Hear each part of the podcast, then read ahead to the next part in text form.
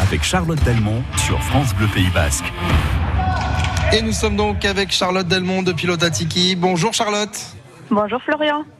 L'heure de la finale a sonné hein, pour les Masters du, du Beria. Les demi-finales ont été incroyables. Racontez-nous Charlotte. Eh bien, en effet, Florian, avec le retour du public dans les trinquets, euh, les soirées ont été animées au Beria euh, mercredi et jeudi soir. Alors, la première demi-finale des Masters opposait euh, les frères Laralde à Mathieu Hospital et Peyo Guichandut.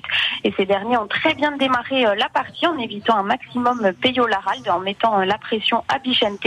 Une tactique payante dans la première dizaine, mais les Aspanders se sont rapidement réveillés et ont ensuite dicté les échanges pour s'imposer assez largement 40 à 25. Malgré tout, le score ne reflète pas la partie comme le souligne Bichente Laralde.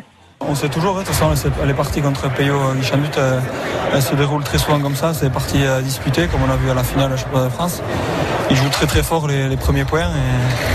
Et, après, voilà, si, si on tient la baraque et si on ne on subit pas, on reste toujours dans la partie, ben, voilà, ça nous permet de, de reprendre le dessus après parce qu'il fait quelques fautes et il commence à déjouer. Nous, après, voilà, on a, on a joué encore une fois en équipe avec Peyo. On a su, on a su se réveiller quand il fallait sans se précipiter. Donc, euh, partie compliquée comme d'habitude avec Mathieu vraiment euh, très vaillant en défense. Donc, euh, content, c'est pas une, une demi-finale euh, facile. Ça va nous faire du bien, je pense, pour, pour la finale et, et pour avoir du rythme aussi. Bichente Larald qui va affronter en finale ce dimanche Enya Otecheverria et Luis Sanchez. Et oui, jeudi soir, contre Michael Darmandrail et Baptiste Ducasso, Echeverria Sanchez sont allés au bout d'eux-mêmes.